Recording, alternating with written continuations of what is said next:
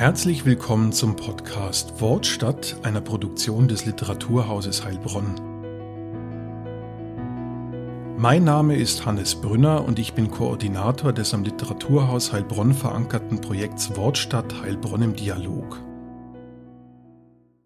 Mit Hilfe von interdisziplinären, innovativen und wissenschaftlich fundierten Methoden will das Projekt jungen Menschen neue Zugänge zu Literatur und Sprache eröffnen. Das Kernanliegen des von der Dieter Schwarz Stiftung geförderten Projekts ist es, auf die kulturellen und sprachlichen Herausforderungen an die Bildungslandschaft zu reagieren, die durch den gesellschaftlichen und technologischen Wandel entstehen.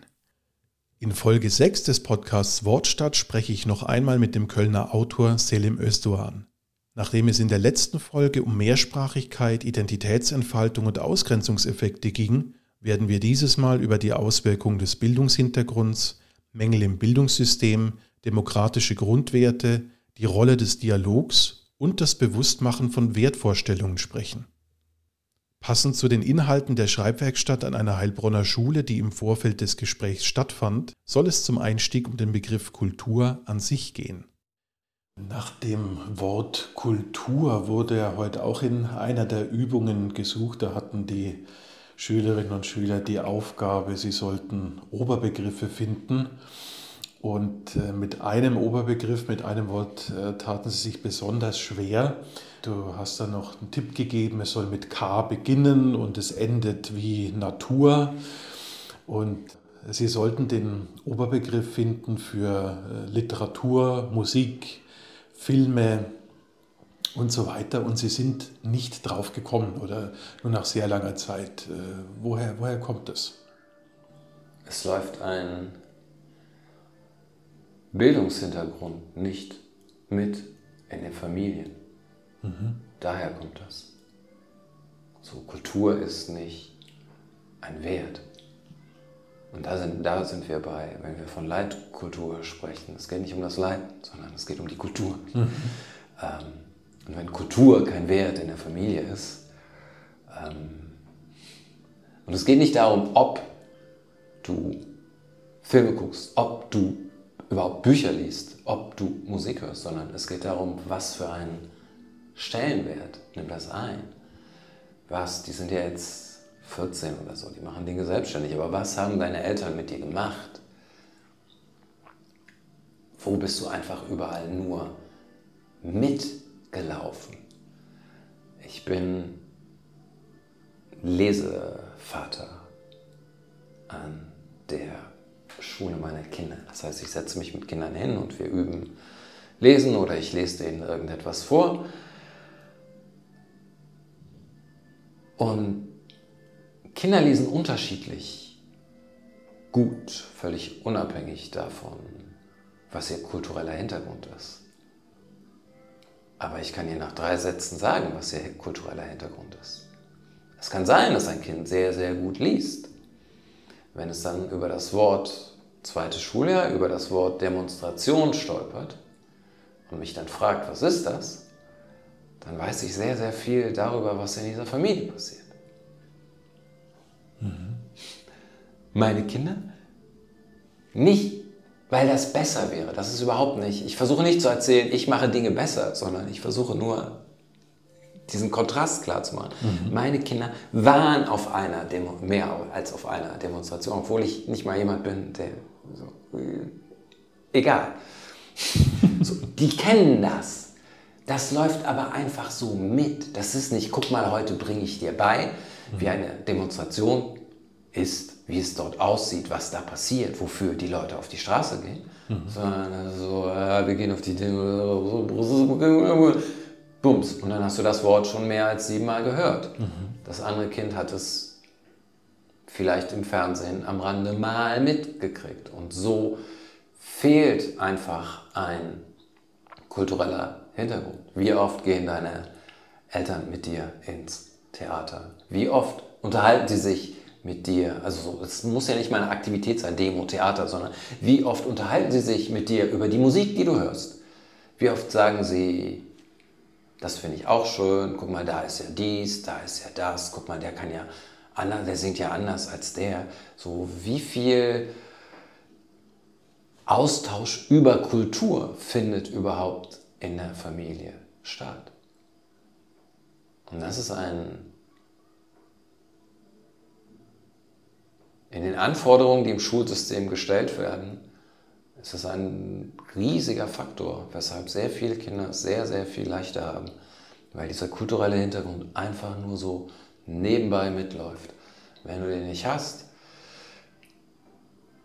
wird es schwerer, egal wie gut du lesen kannst, egal wie klug du bist, egal wie schnell du Zusammenhänge begreifst, egal wie viel Transferleistung du erbringen kannst, da fehlt ein Stück. Das musst du halt irgendwie aufholen. Und das Schulsystem kümmert sich in der Regel einen Scheiß darum. Also was müsste man ändern, deiner Meinung nach? Was müsste dringend geändert werden? Was, was muss grundsätzlich geändert werden? Und äh, inwiefern passen diese Veranstaltungen, diese, diese Schreibwerkstätten, äh, die du da machst, inwiefern passt das rein? Ich komme irgendwo hin, mache einen Tag oder zwei oder wenn es hochkommt, eine Woche, eine Schreibwerkstatt. Ich weiß nicht, ob das so einen großen Unterschied macht. Außer eine Möglichkeit mal gesehen zu haben. Mhm. Aber es ist ja keine Umsetzung dieser Möglichkeit wirklich, sondern es ist nur so ein kleines Schlaglicht auf irgendetwas, was vielleicht ginge. Ähm ich würde zwei Sachen, aber das rüttelt an allem. Ich würde zwei Sachen ändern, wenn ich etwas ändern könnte. Mhm. An, in und an diesem Bildungssystem. A, wir brauchen einen anderen Schlüssel. Es müssen, man weiß das, das sind Sachen, so, man, diese Kinder, die Schulversager sind, landen meistens in irgendwelchen Projekten, wo sie zu dritt, zu vier, zu fünf mit einem Lehrer da sitzen. Und für manche ist das die eine Möglichkeit, tatsächlich noch irgendetwas hinzukriegen. Wir brauchen einen anderen Betreuungsschlüssel. So ganz grundsätzlich, mhm. damit mhm. wir Kapazitäten haben, Ressourcen haben, sich mit dem Einzelnen auseinanderzusetzen. Das ist eine, nennen wir sie, äh, nicht ganz so fundamentale Ebene. Ich gehe davon aus, dass es kostet natürlich alles, aber ich gehe davon aus, dass die Folgekosten, die wir alle tragen, letzten Endes sehr viel höher sind. Das andere, und das rüttelt fundamental an allem. Ähm, das hatten wir gerade schon. Schule fragt nicht, wer bist du? Was kannst du? Was sind deine Neigungen? Was sind deine Interessen? Schule sagt, guck mal, wir haben hier drei Hauptfächer. Zwei, drei, vier, egal. Und das ist wichtig. Und Leute können das dann auch begründen. Fragt den Mathelehrer, der kann natürlich begründen, warum sein Fach ein Hauptfach sein muss. Die Deutschlehrerin kann auch begründen, warum Klischee, ne? Mathelehrer und Deutschlehrer, egal. Die können natürlich begründen, warum und Deutsch wirst du immer brauchen und du musst deine Bewerbung und du musst dies, du musst das. Ähm, wie kann ich jetzt jemandem, der später Musiker geworden ist, das begreiflich machen, dass das genau so sein musste und dass er sich da durchquälen musste und dass Musiker sein ohne Kommasetzung irgendwie auch scheiße ist? Nein. Wir können sagen, aber nur eine Minderheit wird Musiker. Aber trotzdem, wir geben von außen vor, dass hier ist wichtig, das wollen wir, das erwarten wir, das ist die Anforderung. Das hier ist unwichtig. Ähm, wenn wir aber das so machen, wie ich das sage, äh, wer bist du? Was kannst du? Was sind deine Fähigkeiten? Was sind deine Neigungen? Dann Schule ist ja auch ein riesengroßer Selektionsapparat. Das heißt, wir machen diesen Selektionsapparat kaputt. Aber, deswegen meine ich fundamental, wir sind ja eine Gesellschaft, die auf diesem Selektionsapparat beruht und aufbaut. Das heißt, so, wir müssen entweder die Selektion später vornehmen, nach der Schule, das wird ganz schön hart und krass, oder wir müssen sagen, nee, so, es ist 2022, wir reden so viel von Dingen wie äh, Work-Life-Balance und so. Ähm, wir, müssen das, wir müssen das anders gestalten. Wir können das, wir können das einfach nicht mehr. Allein diesen Irrsinn, das ist die Norm, diesen Irrsinn, dass Menschen in der Regel bei einer Festanstellung acht Stunden am Tag du musst zur Arbeit hin und zurück. Das heißt, du siehst unter der Woche deine Kollegen mehr als deine Familienmitglieder. Ist ein, natürlich ist die Zeit anders, die man miteinander verbringen und man kann sagen qualitativ und quantitativ und so. Aber ich finde das immer noch vollständigen Irrsinn, den wir einfach als Norm gesetzt haben. Das ist krank. So, das sind keine, die normalerweise die sozialen Kontakte, die du auf der Arbeit hast, sind nicht verbindlich. Jeder von uns, so ziemlich jeder, hat ein Grundbedürfnis nach verbindlichen, sozialen, befriedigenden Kontakten.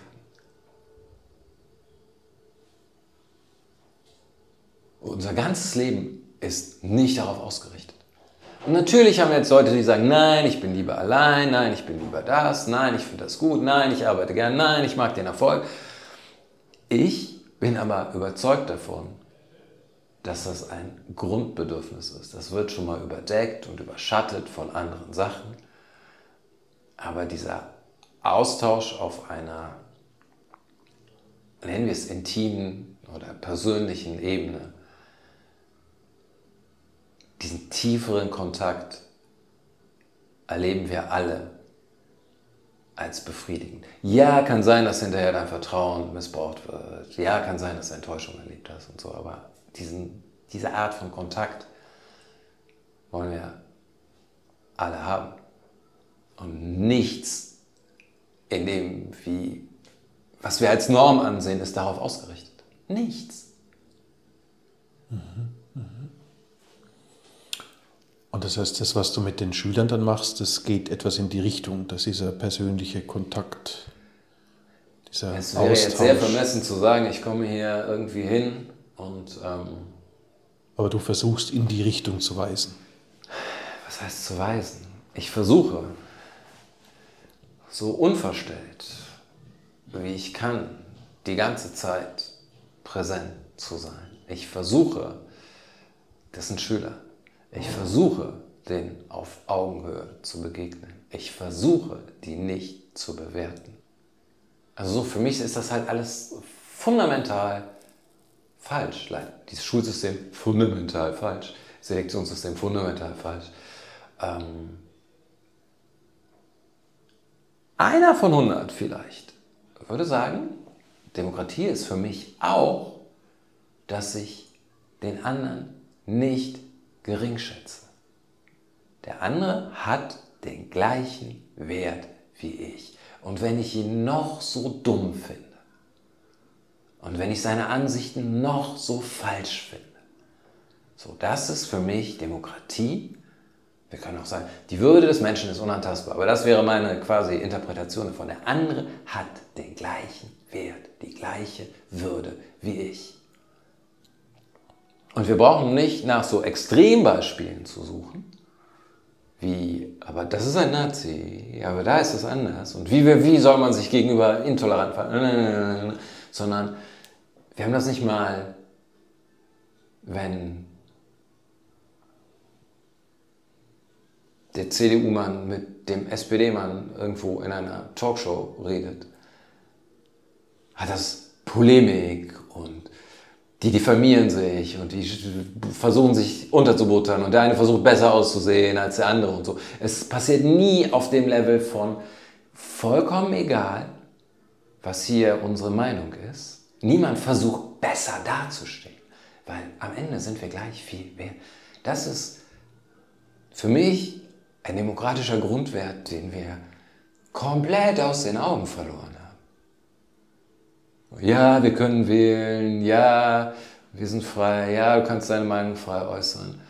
Aber es bringt nichts, wenn wir diese Wertigkeiten da reinbringen. Und das Gleiche machen wir ja, so kommt es ja überhaupt dazu, dass wir äh, über so Sachen wie Migrationshintergrund und so sprechen müssen, weil wir das Gleiche mit Kulturen auch machen.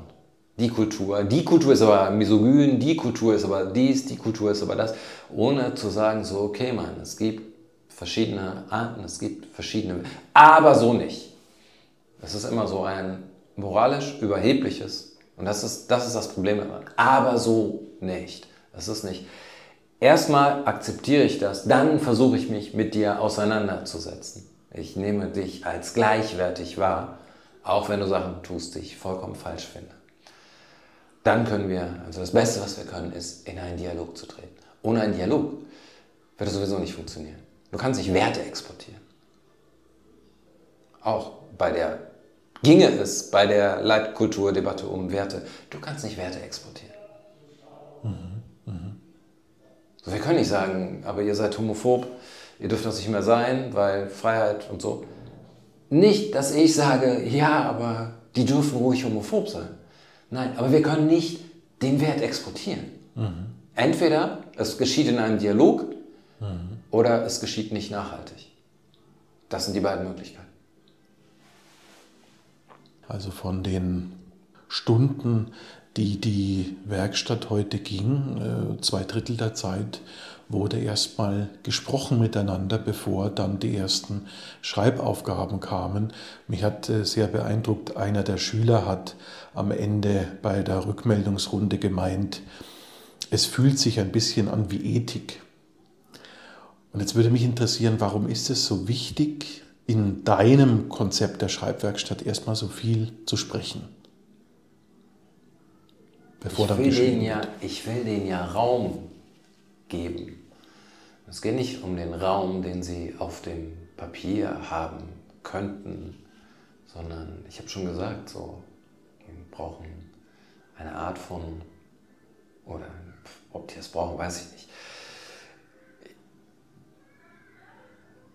ein, ein Zutrauen in die eigene Sprache. Ich kann hier kommunizieren, ich kann hier in einen Dialog treten, ich werde hier gehört, plus Annahmen, die ich habe, werden hier in Frage gestellt. So, ich finde es immer sehr schön, mit denen zu sprechen über welchen Wert hat Geld. Ich finde das schön mit denen, wenn jemand mich halt fragt, kommen wir nochmal zurück dahin, wo kommen sie eigentlich her? Sage ich Deutschland. Weil das die Annahme, die sie haben, also das ist die Möglichkeit, Sachen einfach zu dekonstruieren im Gespräch und damit Raum zu öffnen. Die meisten Ideen, Vorstellungen, Konzepte, die man hat, hat man irgendwie übernommen. Die meisten davon sind in einem Gespräch, vor allen Dingen wenn man noch jung ist, äh, relativ leicht über den Haufen zu werfen. Diese ganzen Gespräche dienen eigentlich nur dazu, einen Raum zu öffnen. Was sie dann schreiben, ist mir egal. Also das ist der Prozess, der eigentlich idealerweise passiert. So, du wirst nicht bewertet, du hast eine Stimme. Und du kannst dich auch von deinen eigenen Konzepten und Vorstellungen lösen. So, du klebst nicht daran. Das ist gar nicht deine Identität. Du hast mehrfach betont, dass es dir an sich eigentlich egal ist, was die Kinder dann schreiben. Du gibst Aufgaben und dann haben sie aber doch, wenn sie was anderes machen wollen, relativ große Freiheit. Äh, es war aber dann doch heute relativ strukturiert. Äh, ich hatte schon angesprochen diese Übung mit den Oberbegriffen. Und das war auch ganz spannend. Da ging es erstmal darum, dass die Schüler Dinge oder Personen finden, die ihnen sehr wichtig sind. Es lief über ein äh, sehr schönes Spiel. Und am Schluss kam dann beispielsweise bei einigen Schülern raus, die Mutter oder der Vater oder äh, die Schwester ist ihnen wichtig. Und dann war der nächste Schritt zu fragen, ja, warum ist das wichtig oder was ist da der Oberbegriff, zu welcher Kategorie gehören diese Personen und dann ging es um die Familie und dann wiederum war die Frage, was ist denn das Schöne an Familie? Da ging es um Vertrauen, um Sicherheit und Liebe, die man durch die Familie empfängt. Was ist es, was da passiert? Warum machst du das mit den Schülern? Weil sehr viel in deinem Leben davon abhängt, welche Werte du hast, wie bewusst oder wenig bewusst dir das ist. Dein Leben gestaltet sich auch nach den Werten, die du irgendwann für dich entschieden und gesetzt hast. Und die meisten Menschen könnten das nicht. Wenn ich sagen würde, sag mir doch die fünf wichtigsten Werte in deinem Leben in einer Rangfolge, können die meisten nicht wie aus der Pistole geschossen die fünf Werte nennen. Aber wahrscheinlich haben sie Werte in einer Rangfolge, die ihr gesamtes Leben beeinflussen. Und wissen das nicht mal. Es ist nicht mal eine Frage von Bildung oder Selbstreflexion, sondern ich habe da nie hingeguckt. Die ändern sich natürlich im Laufe der Zeit, die bleiben nicht gleich und so. Aber wenn ich das an einem Beispiel einfach festmachen kann, ich als junger Mensch, Anfang 20, so, der eine, wir können sagen, das ist kein Wert, aber es illustriert trotzdem etwas. Der eine Wert in meinem Leben, das eine Ziel, ist, ich will Schriftsteller werden. Mhm. Egal, was uns passiert. Jetzt können wir fragen, ging es um den Ruhm, ging es um die Anerkennung, ging es um, egal. So, man kann immer noch mal genauer hingucken. Worauf ich aber hinaus will, ist, dass ich will Geld verdienen, in, zu dem Zeitpunkt überhaupt keine Rolle gespielt hat. Als mir das so richtig 10, 15 Jahre nach der ersten Veröffentlichung bewusst geworden ist, okay, Moment. Ich kann jetzt nicht anfangen zu sagen, ah, ich habe wenig Geld, für welches Berufsfeld habe ich mich entschieden? Aus welchen Gründen? Und wieso sollte Geld dabei? Hat es nicht. Es hat keine Rolle gespielt. So hat das aber mein Leben geformt. Und dann musste ich irgendwann kommen und sagen so, Moment, Moment, das gefällt mir so nicht. Ich muss halt Geld auch nochmal als Wert aufnehmen, weil ich will eigentlich anders leben, als ich es gerade tue. Hat einfach was damit zu tun, mir zu dem damaligen Zeitpunkt, ob das gut oder schlecht war, will ich gar nicht bewerten, aber sowas hat was damit zu tun, sich zu dem damaligen Zeitpunkt keine Gedanken darüber gemacht zu haben. Mhm. Wenn Familie ein Wert für mich ist, dann, also man muss immer irgendwie entsprechend handeln. Es geht gar nicht darum zu sagen, das ist besser als das und das ist besser als das, äh, sondern wenn du diese Werte für dich hast, musst du irgendwie du, automatisch eigentlich gestaltest du dein Leben dementsprechend. Deswegen finde ich es halt wichtig, und das war eine sehr spielerische Art und Weise zu gucken, so, okay, aber was sind denn deine Werte gerade? Und was an der Aufgabe funktioniert, ist halt das Spielerische. So einen Erwachsenen kann ich, einen reflektierten Erwachsenen kann ich vielleicht fragen und der würde nachdenken, aber das fing ja an mit, welche Dinge nimmst du mit auf eine Insel, wenn Zombie-Apokalypse ist? Okay, wofür stehen diese Dinge, die du mitgenommen hast? Ähm, man kann sich da relativ subtil, wie ich finde, hintenrum, wie auch immer, dann nähern, mhm. damit die Schüler verstehen, okay, aber das sind meine Werte. Das ist das, was mir wichtig ist im Moment. Aufzudecken, zu besprechen und im Schreiben zu verarbeiten, was den Schülerinnen und Schülern wichtig ist was sie bewegt, ist ein konstanter und zentraler Bestandteil von vielen der unterschiedlichen Werkstattkonzepte, die Autorinnen und Autoren in die Schulen mitbringen. Herzlichen Dank an Selim Özdoğan für das intensive Gespräch und die spannenden Einblicke. Ich hoffe, Sie hatten viel Freude beim Zuhören. Wenn Sie keine der weiteren Folgen des Wortstadt-Podcasts oder auch der anderen Formate des Literaturhauses verpassen wollen, dann abonnieren Sie uns jetzt. Mehr Informationen zum Projekt und den Beteiligten finden Sie auf der Website des Literaturhauses Heilbronn. Machen Sie es gut und bis bald.